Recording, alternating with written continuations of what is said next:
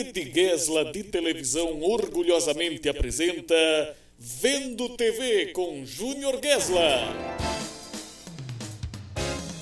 Um podcast sobre notícias, comentários e histórias de televisão. Com vocês, o apresentador de maior audiência na internet nacional, Júnior Gesla.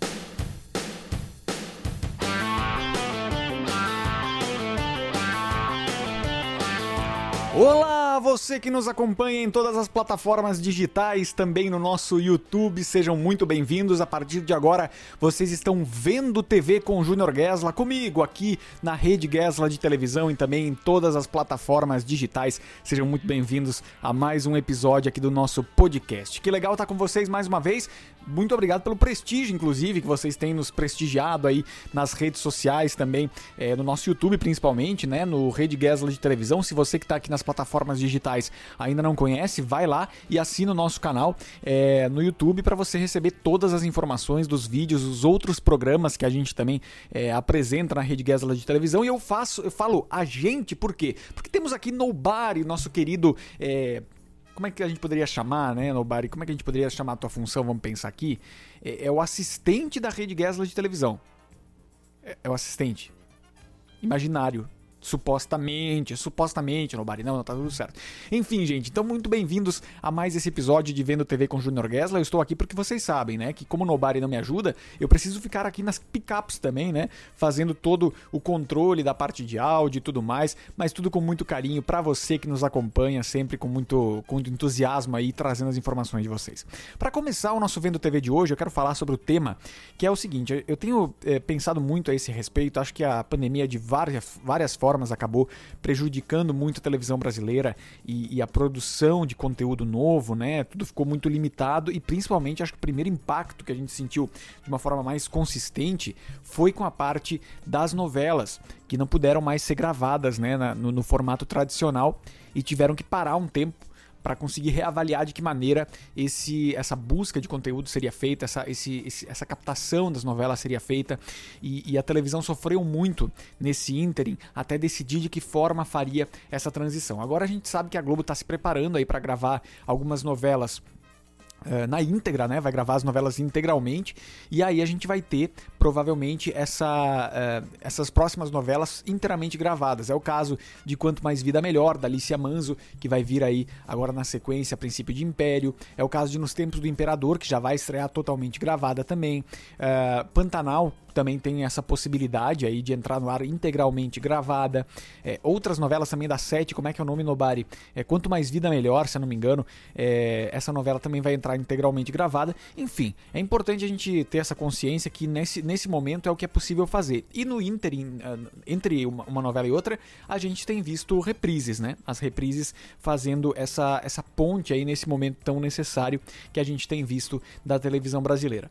É, mas o meu ponto aqui é, é, a falta que essas novelas inéditas elas fazem para quem gosta de televisão, para quem acompanha a TV já há muito tempo. Né? A gente tem essa, essa cultura de novela, essa cultura de de acompanhar a teledramaturgia diária desde os anos 70. A gente aprendeu isso dos nossos avós, que os nossos pais aprenderam, a gente acompanhou isso também desde a infância. Quem tem mais de 30 anos, como eu, é, pode, pode ter essa percepção, né? entender como isso faz parte da, da vivência diária. Eu assisti novela com a minha avó, assisti novela com a minha mãe, eu assisti novela com a minha mulher agora também. Então, enfim, é, é uma coisa que faz parte da estrutura cultural do povo brasileiro, né? é uma tradição do rádio. A novela é uma tradição do rádio, ela vem das radionovelas. O Direito de Nascer era um texto que já existia no rádio brasileiro e que fazia muito sucesso, né? Todo mundo, todo humano é apaixonado por histórias, mas o brasileiro acho que tem essa característica também por ter sido educado e criado dentro desse universo em que a telenovela faz parte do dia a dia da família. Né? Então, essa paixão por histórias, ela já vem dessa época.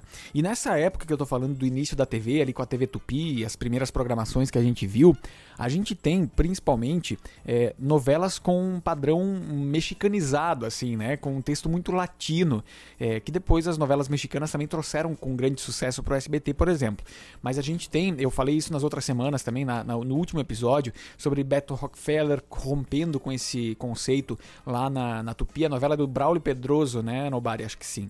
E a Glória Magadã também na Globo, trazendo adaptações de, de novelas uh, latino-americanas também, que eram bastante inverossímeis com a realidade brasileira daquele momento. E Beto Rockefeller traz essa quebra também, Véu de Noiva da Janete Claire também traz essa quebra lá na Globo. Enfim, a, a Ivani Ribeiro na Tupi também traz aqueles textos que na verdade também não são tão contemporâneos, mas são mais brasileiros, de A Viagem, Mulheres de Areia, A Gata Comeu também, que na, que na Tupi se chamava A Barba Azul, acho, né, Nobody. E depois virou A Gata Comeu na Globo, na, no remake. É, e a gente tem aí depois é, outros, outras configurações que vêm trazendo os anos 80, por exemplo, que a Globo já consolida ali aqueles três horários de novela que a gente tem até hoje presentes na realidade brasileira e na realidade da, das emissoras de televisão quando a gente fala de dramaturgia, dramaturgia no Brasil, a gente tem alguns casos pontuais e alguns fenômenos muito grandes fora da Globo, mas a gente pode dizer que a Globo tem, detém aí grande parte desse acervo da história da telenovela brasileira. A Manchete conseguiu vários feitos, a Record também, é, o SBT também conseguiu vários feitos, mas a consistência e, e, e a permanência desses títulos na Globo a longo prazo é algo que realmente impressiona, né? E, e nos anos 80 a gente tem muito isso. Aí a, a, a, Tupi também, claro, tem uma história gigantesca na teledramaturgia, tanto que a Globo fez vários remakes da Tupi, principalmente nas mãos da Ivani Ribeiro, né? Então a gente tem isso para considerar também. Mas nos anos 80 a gente tem aquela, aquela consolidação já nos fins dos anos 70 com Dancing Days e depois nos anos 80 com as novelas na Globo, a parte de, de Vale Tudo, Tieta, Rock Santeiro, são grandes sucessos. A Gato Comeu também tem é, esse, esse mérito é, de ser uma novela que, き。Ter um compromisso com o dia a dia do brasileiro, do brasileiro se enxergar naquela novela. É isso que a gente procura muito, acho, na dramaturgia nacional, que é essa identificação que rola entre a nossa vida, aquilo que está acontecendo no dia a dia e o que a televisão está mostrando. Então tem essa, essa questão. E tem também o SBT indo por uma via diferente que também faz muito sucesso, que é trazer as novelas mexicanas. É bem verdade que isso faz parte também da, da própria política do Silvio Santos de fazer televisão de uma forma barata, né? Então ele compra as novelas mexicanas porque elas são financeiramente vantajosas e porque elas têm um apelo sim com o público brasileiro, já com Os Ricos Também Choram lá em 82 e 83 e também com outros grandes sucessos como a trilogia das Marias da Thalia no início dos anos 90 e a Usurpadora, que talvez seja o maior sucesso do SBT nesse sentido, numa competição quase que direta com a Globo com um produto enlatado, que é o caso de A Usurpadora, né? Que agora tá chegando também ao Globoplay, né? É, isso também é outra coisa interessante da gente falar, né? Eu gravei um vídeo de um especial de fim de semana que deve, se não foi já, deve ir ao ar nas próximas semanas, falando sobre isso, sobre como o mundo dá voltas, né? A Globo comprando os direitos de Marimar, de Maria do Bairro, a usurpadora para colocar no Globoplay. Então é porque há de, há de fato um público e há uma tradição no Brasil a esse respeito. E a gente tem, é, eu já falei brevemente aqui dos anos 80 e quero falar também dos anos 90, tudo isso são, é um pequeno preâmbulo para poder falar sobre esse tema da falta que as novelas inéditas fazem. Então você que nos acompanha e, e que está pensando por que, que eu estou fazendo toda essa volta, é justamente para poder trazer para vocês toda essa, essa configuração do que é a novela no Brasil. Parece que às vezes quando a gente fala de algo mais pontual, quando a gente fala de, de um período específico, parece, tá, mas é só novela, mas é só novela que tem há 60 anos, que faz parte da, do patrimônio cultural da TV brasileira, e é por isso que é importante a gente falar e, e, e desse momento é, tão é, ímpar e tão fora da curva, que faz com que esse produto, que é um, um uma realidade nacional há tanto tempo acaba se tornando uma, uma, um produto difícil de realizar, né? Uh, mas enfim, então a gente tem que considerar tudo isso para seguir falando sobre outra década muito importante para a história das novelas, que é os anos 90, né? Que são os anos 90.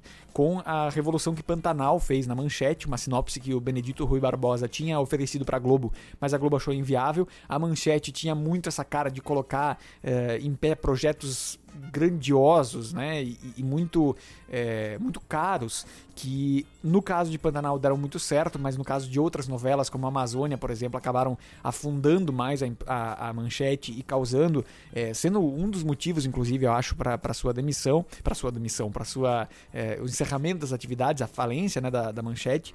Mas enfim, a manchete teve nos anos 90 uma sobrevida importante por conta de Pantanal, que rendeu muito é, prestígio para a emissora. Ana Raiz e Zé Trovão entrou um pouco na onda, mas já com uma audiência um pouco menor também. Chica da Silva também levantou essa audiência da, da, da manchete, né? É, que mais? Mandacaru também não, é, não teve tanto sucesso, nem Tocaia Grande, mas enfim, teve essa, esse apelo aí que a gente viu. E foram novelas importantes, porque a gente viu depois o SBT reprisar Dona Beija dos anos 80, reprisar Pantanal duas vezes, se eu não me engano. Também a própria Band reprisou Mandacaru e Tocaia Grande. Tocaia Grande foi também? Não me lembro mais se Tocaia Grande rolou também. Mas enfim, perdemos a conexão aqui de câmera, é, mas eu vou seguir com vocês aqui no nosso, no nosso podcast e já já a gente continua com a parte de, de vídeo. Só um minutinho para todos vocês aí que nos acompanham. A gente já vai chegar aí com vocês.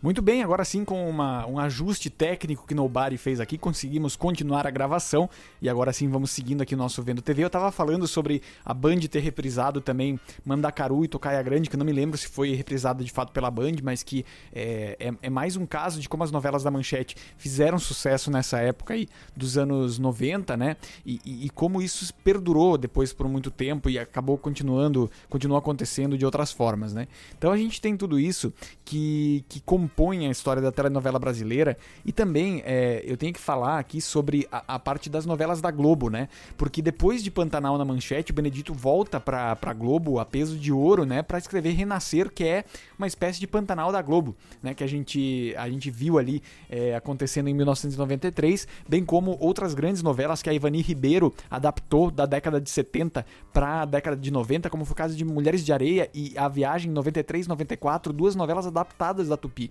Isso mostra também o quanto as histórias da, te, da telenovela brasileira elas são atemporais. Os remakes, quando eles são feitos e colocados em alguns ajustes, eles funcionam de novo na maior parte das vezes, porque existe uma, uma demanda do, do público brasileiro de ter esse tipo de conteúdo, de ter a telenovela aí fazendo parte do seu dia a dia e das histórias serem universais. Né? Então eu acho que é isso que é o, o grande benefício da novela é, que ela acaba oferecendo ao público que acompanha.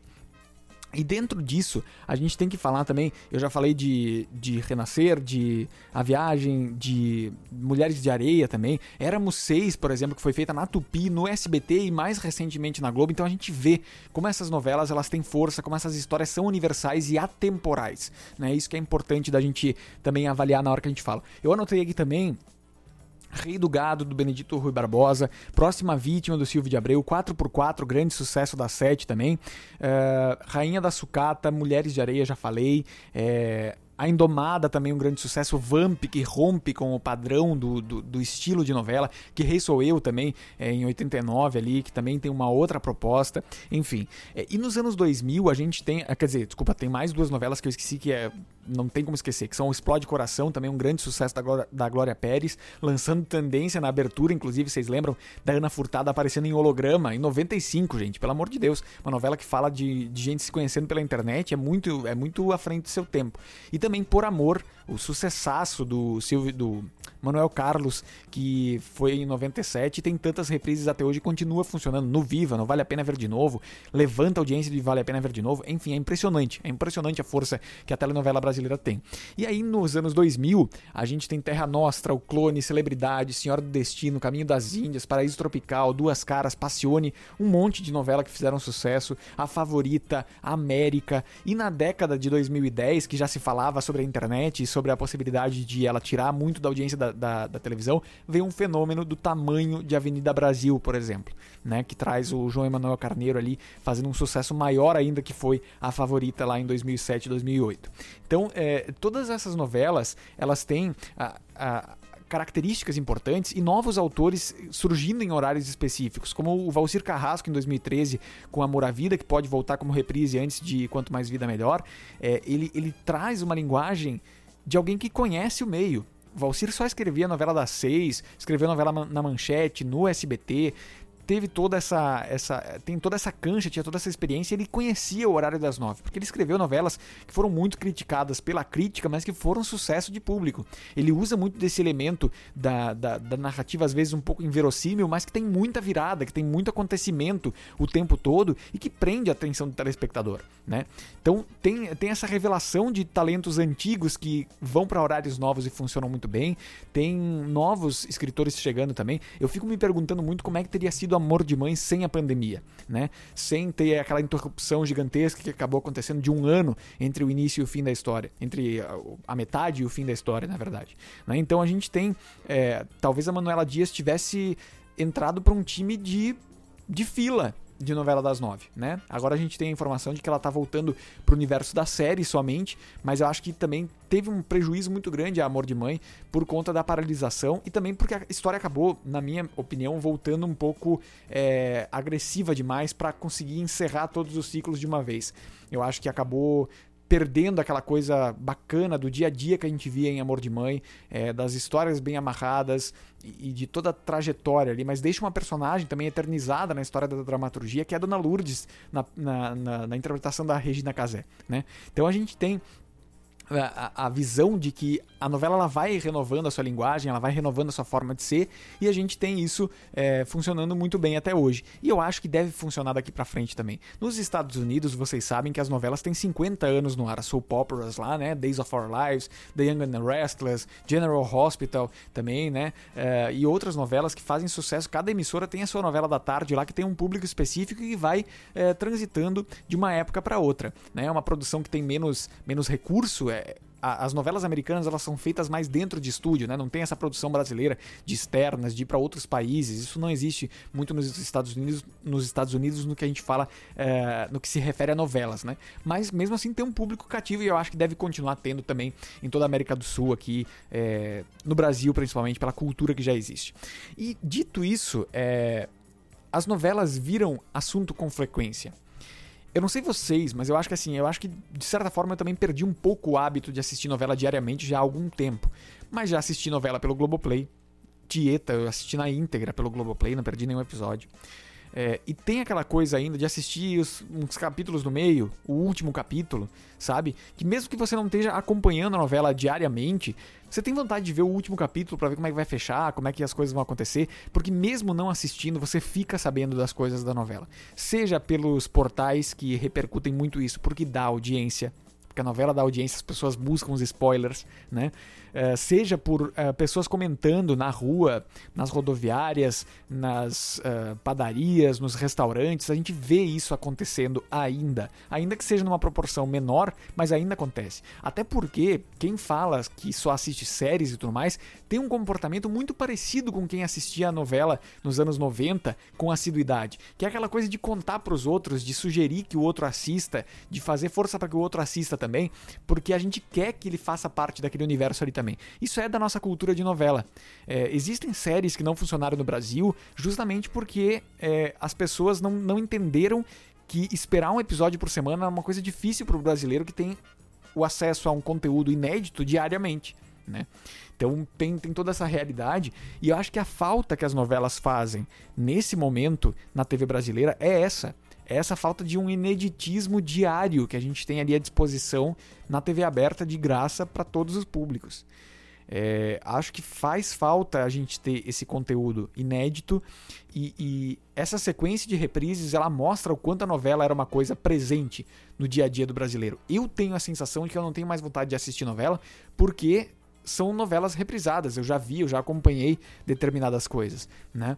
Mas quando a novela é inédita, você fica ali naquela, naquela expectativa de saber se ela vai pegar, se vai te interessar e tudo mais. A última novela que eu acompanhei e que todos nós acompanhamos de uma forma muito assídua das nove foi A Dona do Pedaço, que teve todas as críticas possíveis, mas eu me lembro de acompanhar quase diariamente na reta final. Porque eu queria ver o que ia acontecer, né? E eu acho que é isso que as novelas brasileiras sabem fazer de melhor e, e, e, e acabam prendendo a gente nessas histórias. É essa capacidade de ser um entretenimento fácil, palatável para todos os públicos, né? É, e com autores com um texto mais rebuscado ou menos rebuscado, com um estilo ou outro, a gente acaba se apegando porque o produto, o horário, tem a ver com quem tem o hábito de assistir televisão ainda. Então eu acho que é, a gente torce muito em todos os aspectos, né, para que esse período tão difícil ele passe pela gente, por todas as coisas que a gente sabe que, que vão melhorar na vida de todo mundo e, e, e pela importância que é a gente poder sair dessa situação e, e ter é, o mínimo de normalidade de volta, né? Mas como a gente está falando de televisão aqui, é claro que a gente torce por todos os aspectos e também pelo aspecto do entretenimento, da, da dramaturgia diária, que faz parte do cotidiano do brasileiro e que eu acho que de alguma forma faz falta na vida de quem acompanha a televisão faz falta a gente ter é, essa normalidade, né? Que já não, não existe mais há quase dois anos, né? Um ano e meio, pelo menos. Então, enfim, a gente fica aqui é, falando sobre esses assuntos. Eu espero que vocês tenham gostado do episódio de hoje, é, que a gente possa, de, da melhor forma possível, seguir aqui com o nosso conteúdo e que você deixe seu comentário, deixe sua participação aqui para a gente poder comentar juntos a história da televisão brasileira e eu vou ficar muito feliz de dividir isso com vocês. Obrigado pelo carinho de todos. A gente volta na semana que vem. Não se esquece também que tem vários produtos na Rede Gesla de televisão, seja no nosso YouTube, seja aqui no Spotify ou qualquer plataforma digital. A gente tem vários conteúdos aqui que você pode usufruir. É, na, no YouTube da Rede Gesla de televisão tem o Esse Dia Foi Louco, tem também o especial de fim de semana e o boletim Rede Gesla toda quarta-feira, nove da noite, ao vivo. A gente repercute o que está mais quente na televisão brasileira para a gente poder comentar juntos por aqui. Certo, meus amigos? Obrigado pelo apoio de vocês, obrigado no Bar e pelo suporte técnico no meio do nosso episódio e a gente volta nas próximas semanas com mais Vendo TV com Junior Gasla. Um beijo, se cuidem e até. Valeu! Vendo TV com Júnior Gessler.